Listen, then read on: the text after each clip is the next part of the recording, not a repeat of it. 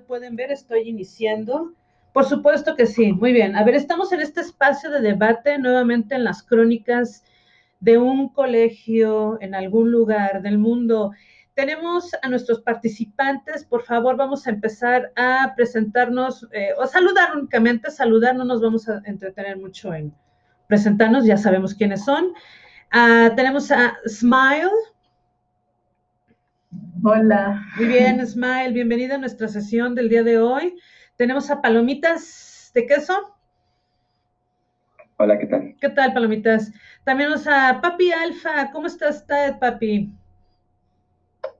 Bien. Perfecto, muy bien. Taquitos de bistec.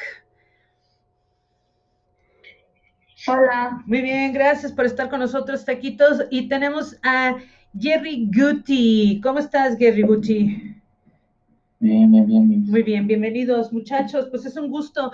Aquí vamos a acabar de hacer este análisis que estábamos comentando respecto a cómo un reglamento escolar, sí, nos puede ayudar a tener normas de convivencia, pero ¿es realmente una garantía o qué otros factores influyen para tener una verdadera convivencia armónica? Entonces, comentábamos de los casos de los uniformes, eh, cortes de cabello, em, eh, toda esta mm, visión cultural que tenemos del individuo, que de acuerdo a cómo se ve, es como pues se supone que deberías de ser, ¿no?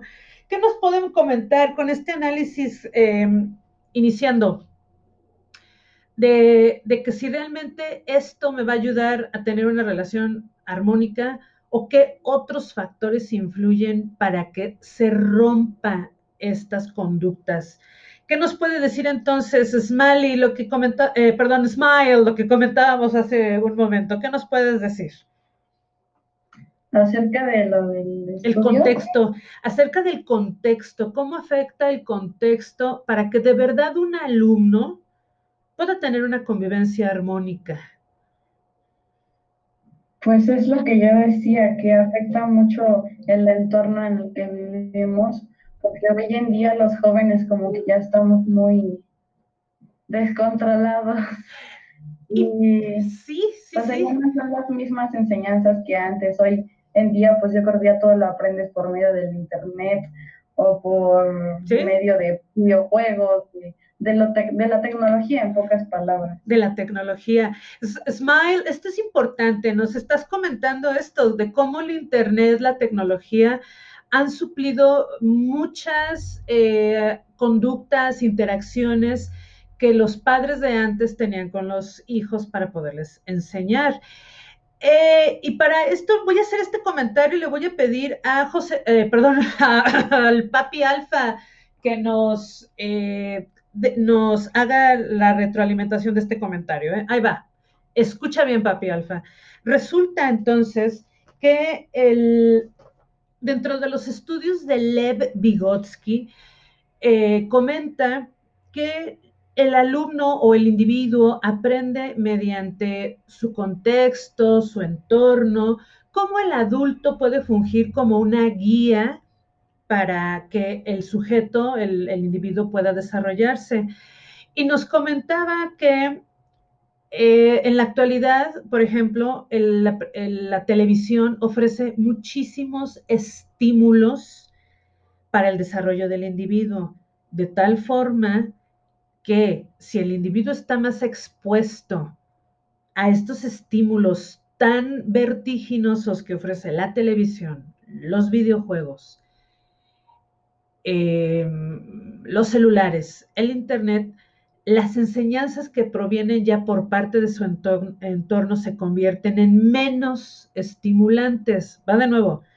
Videojuegos, televisión, tecnología es mucho estímulo y la enseñanza tradicional del padre, de la madre de familia, ya no es tan estimulante.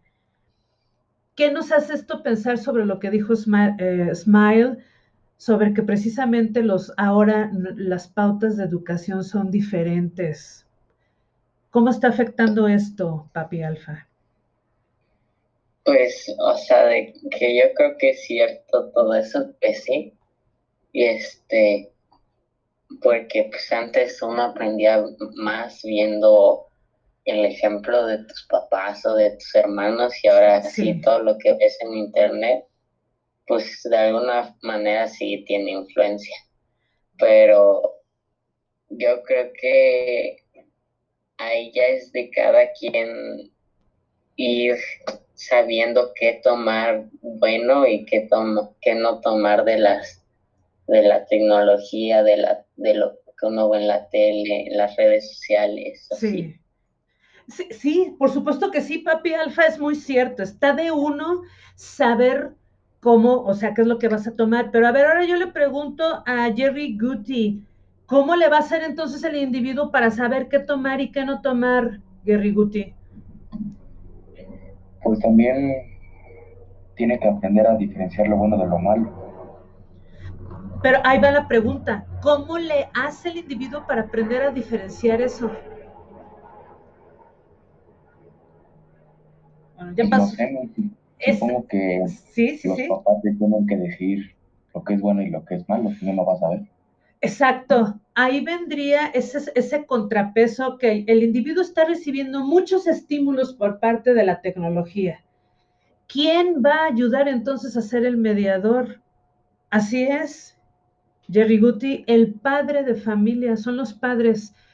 Esa función de los padres nunca, nunca se va a terminar. De hecho, es, simple y sencillamente eh, imposible, imposible que termine. La conexión que el, individuo al nacer tiene con sus padres, eh, si se, no se atiende de la forma que debe de ser, pues obviamente lo que llega como consecuencia es lo que ya Smile nos dijo, ¿no?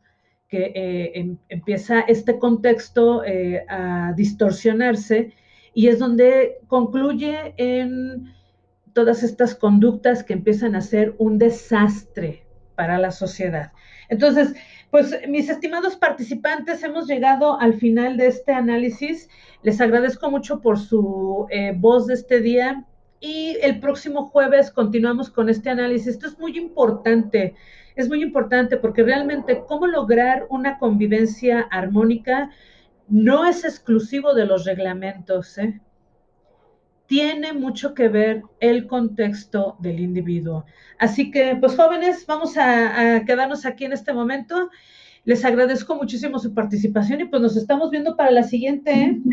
Sale, los que tengan tareas pendientes, no dejen de subirlas, muchachos. Ahí ya están los espacios. Sale, gracias. Cuídense, nos vemos. Un beso y un abrazo. Bye bye, bye bye.